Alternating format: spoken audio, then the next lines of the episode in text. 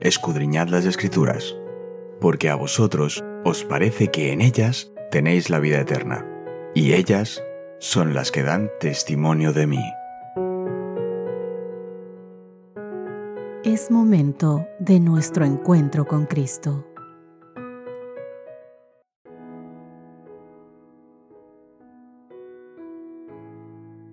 Hola, hola, ¿qué tal queridos amigos? Bienvenidos sean todos ustedes nuevamente a nuestro encuentro diario del estudio de la Biblia en esta nueva semana. Hoy comenzamos el título Lecciones del pasado. Espero en Dios que todo lo que se diga a través de este audio y el estudio de la palabra de Dios sea para beneficio nuestro, para un avance espiritual, para crecer como hijos de Dios. Nuestro texto base de esta semana lo encontramos en el Salmo 78, los versos 3 y 4. Lo que hemos oído y entendido, que nuestros padres nos contaron, no las ocultaremos a sus hijos. Contaremos a la generación venidera las alabanzas del Señor, su fortaleza y las maravillas que hizo. Sabéis, queridos amigos, en numerosos salmos, la alabanza adopta la dinámica de narrar los poderosos actos de salvación del Señor. Estos salmos suelen llamarse salmos de la historia de la salvación o salmos históricos. Algunos apelan al pueblo de Dios al pedirle que aprenda de su historia, en particular de sus errores y de los de sus antepasados. Ciertos salmos históricos contienen una nota predominante de himnos que destacan los maravillosos hechos de Dios en el pasado en favor de su pueblo y que fortalecen su confianza en el Señor, quien es capaz y fiel para librarlos de sus dificultades presentes. El atractivo especial de los salmos históricos es que nos ayudan a ver nuestra vida como parte de la historia del pueblo de Dios y a reclamar ese pasado como propio. Como hemos sido adoptados en la familia del pueblo histórico de Dios por medio de Cristo, la herencia histórica del antiguo pueblo de Israel es de hecho el relato de nuestra ascendencia espiritual. Por lo tanto, podemos y debemos aprender de su pasado, que también es el nuestro. Romanos capítulo 8, verso 15 dice, Pues no habéis recibido el espíritu de esclavitud para estar otra vez en el temor, sino que habéis recibido el espíritu de adopción, por el cual clamamos, Abba Padre. Lee también Romanos capítulo 9 versos 24 al 26 y Gálatas capítulo 4 versos 6 al 7. El objetivo final, mis queridos amigos, es que podamos comprender que cada generación del pueblo de Dios desempeña un papel pequeño pero significativo en el gran despliegue histórico de los propósitos soberanos de Dios en el gran conflicto. Con esto en mente te invito a que podamos estudiar el primer tema de esta semana, que tiene por título La imbatible fidelidad del Señor. Hoy es domingo, 3 de marzo, avanzamos en este mes y vamos a ver el Salmo 78. Veamos qué tres épocas históricas claves se destacan en este salmo. Veamos qué lecciones recurrentes extrae a Safad de cada periodo. Escucha con atención y acompáñame en el estudio de este salmo. Escuchad, pueblo, mi ley. Inclinad vuestro oído a la palabra de mi boca. Abriré mi boca en proverbios, hablaré cosas escondidas desde tiempos antiguos las cuales hemos oído y entendido, que nuestros padres nos las contaron. No las encubriremos a nuestros hijos, contando a la generación venidera las alabanzas de Jehová y su potencia y las maravillas que hizo. Él estableció testimonio en Jacob y puso ley en Israel, la cual mandó a nuestros padres que la notificaran a sus hijos, para que lo sepa la generación venidera y los hijos que nacerán, y los que se levantarán lo cuenten a sus hijos, a fin de que se ponga en Dios su confianza y no se olviden de las obras de Dios, que guarden sus mandamientos y no sean como sus padres, generación contumaz y rebelde, generación que no puso su corazón ni fue fiel para con Dios en su espíritu. Los hijos de Efraín, arqueros armados, volvieron las espaldas en el día de la batalla no guardaron el pacto de Dios ni quisieron andar en su ley, sino que se olvidaron de sus obras y de sus maravillas que les había mostrado. Delante de sus padres hizo maravillas en la tierra de Egipto en el campo de Zoán. Dividió el mar y los hizo pasar. detuvo las aguas como en un montón, les guió de día con nube y toda la noche con resplandor de fuego. Hendió las peñas en el desierto y les dio a beber como de grandes abismos, pues sacó de la peña corrientes e hizo descender aguas como ríos. Pero aún volvieron a pecar contra él, rebelándose contra el Altísimo en el desierto, pues tentaron a Dios en su corazón, pidiendo comida a su gusto, y hablaron en contra de Dios diciendo, ¿podrá poner mes en el desierto? He aquí, ha herido la peña, y brotaron aguas y torrentes inundaron la tierra. ¿Podrá dar también pan? ¿Dispondrá carne para su pueblo? Por tanto oyó Jehová y se indignó. Se encendió el fuego contra Jacob y el furor subió también contra Israel, por cuanto no habían creído a Dios, ni habían confiado en su salvación. Sin embargo, mandó a las nubes de arriba y abrió las puertas de los cielos, e hizo llover sobre ellos maná para que comiesen, y les dio trigo de los cielos, pan de nobles comió el hombre. Les envió comida hasta saciarles. Movió el solano en el cielo, y trajo con su poder el viento del sur, e hizo llover sobre ellos carne como polvo, como arena del mar aves que vuelan las hizo caer en medio del campamento, alrededor de sus tiendas. Comieron y se saciaron. Les cumplió pues su deseo. No había quitado de sí su anhelo, aún estaba la comida en su boca, cuando vino sobre ellos el furor de Dios, e hizo morir a los más robustos de ellos, y derribó a los escogidos de Israel. Con todo esto pecaron aún, y no dieron crédito a sus maravillas. Por tanto, consumió sus días en vanidad y sus años en tribulación. Si los hacía morir, entonces buscaban a Dios. Entonces se volvían solícitos en busca suya, y se acordaban de que Dios era su refugio, y el Dios Altísimo su redentor.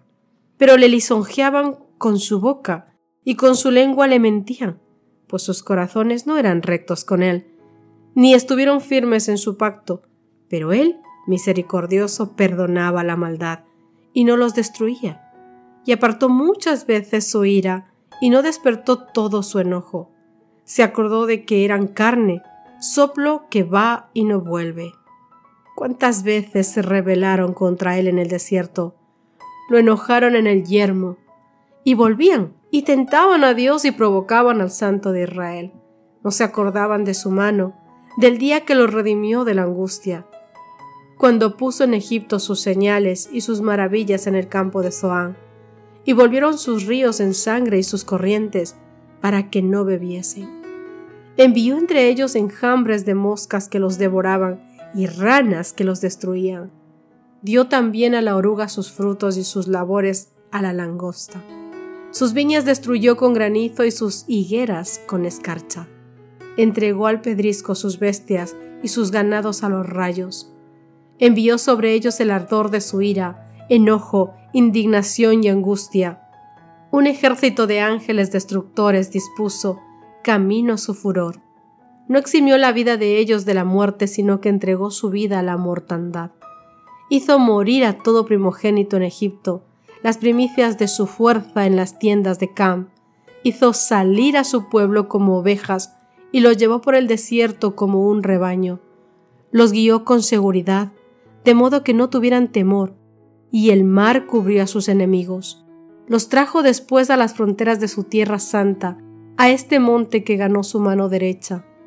Echó las naciones de delante de ellos, con cuerdas repartió sus tierras en heredad, e hizo habitar en sus moradas a las tribus de Israel. Pero ellos tentaron y enojaron al Dios Altísimo, y no guardaron sus testimonios, sino que se volvieron y se rebelaron como sus padres, se volvieron como arco engañoso, le enojaron en sus lugares altos y le provocaron a celo con sus imágenes de talla. Los oyó Dios y se enojó, y en gran manera aborreció a Israel. Dejó por tanto el tabernáculo de Silo, la tienda que habitó entre los hombres, y entregó a cautiverio su poderío y su gloria en mano del enemigo. Entregó también su pueblo a la espada, y se irritó contra su heredad. El fuego devoró a sus jóvenes, y sus vírgenes no fueron loadas en cantos nupciales. Sus sacerdotes cayeron espada, y sus viudas no hicieron lamentación. Entonces despertó el Señor como quien duerme, como un valiente que grita excitado del vino, e hirió a sus enemigos por detrás, les dio perpetua afrenta, desechó la tienda de José y no escogió la tribu de Efraín, sino que escogió a la tribu de Judá, el monte de Sión, al cual amó. Edificó su santuario a manera de eminencia como la tierra que cimentó para siempre.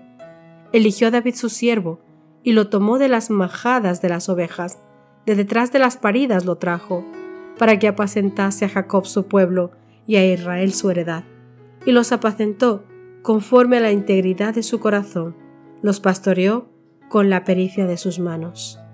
Queridos amigos, las reseñas del pasado de Israel ponen de relieve la fidelidad de Dios y la infidelidad de Israel.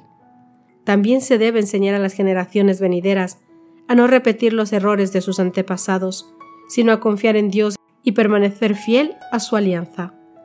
El salmista utiliza la historia como una parábola en el Salmo 78, el verso 2, lo que significa que el pueblo debe meditar profundamente en el mensaje del Salmo y buscar su significado por sí mismo.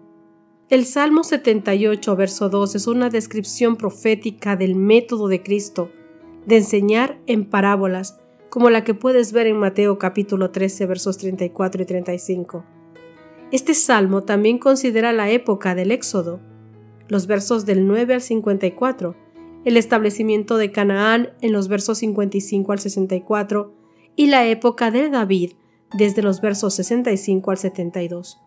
Muestra las gloriosas hazañas del Señor y las consecuencias de la ruptura del pacto con Dios por parte del pueblo. La historia de Israel relata muchas formas de deslealtad del pueblo hacia Dios, especialmente su idolatría, en el verso 58.